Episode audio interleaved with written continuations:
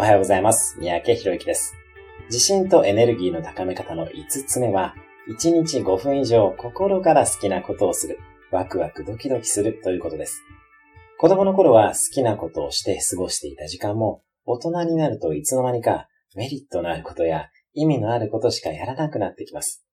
また、日本の教育は与えられたゴールに向かって与えられたことをやらされる傾向があるため、自分が心からやりたいことが見えなくなることもあり得ます。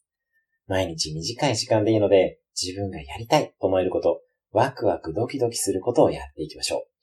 趣味でもよし、街に出てナンパするもよし、入ったことのない高級ブティックに入ってみるもよし、与えられた作業ではなく自分がやりたいと思える仕事をやるもよし、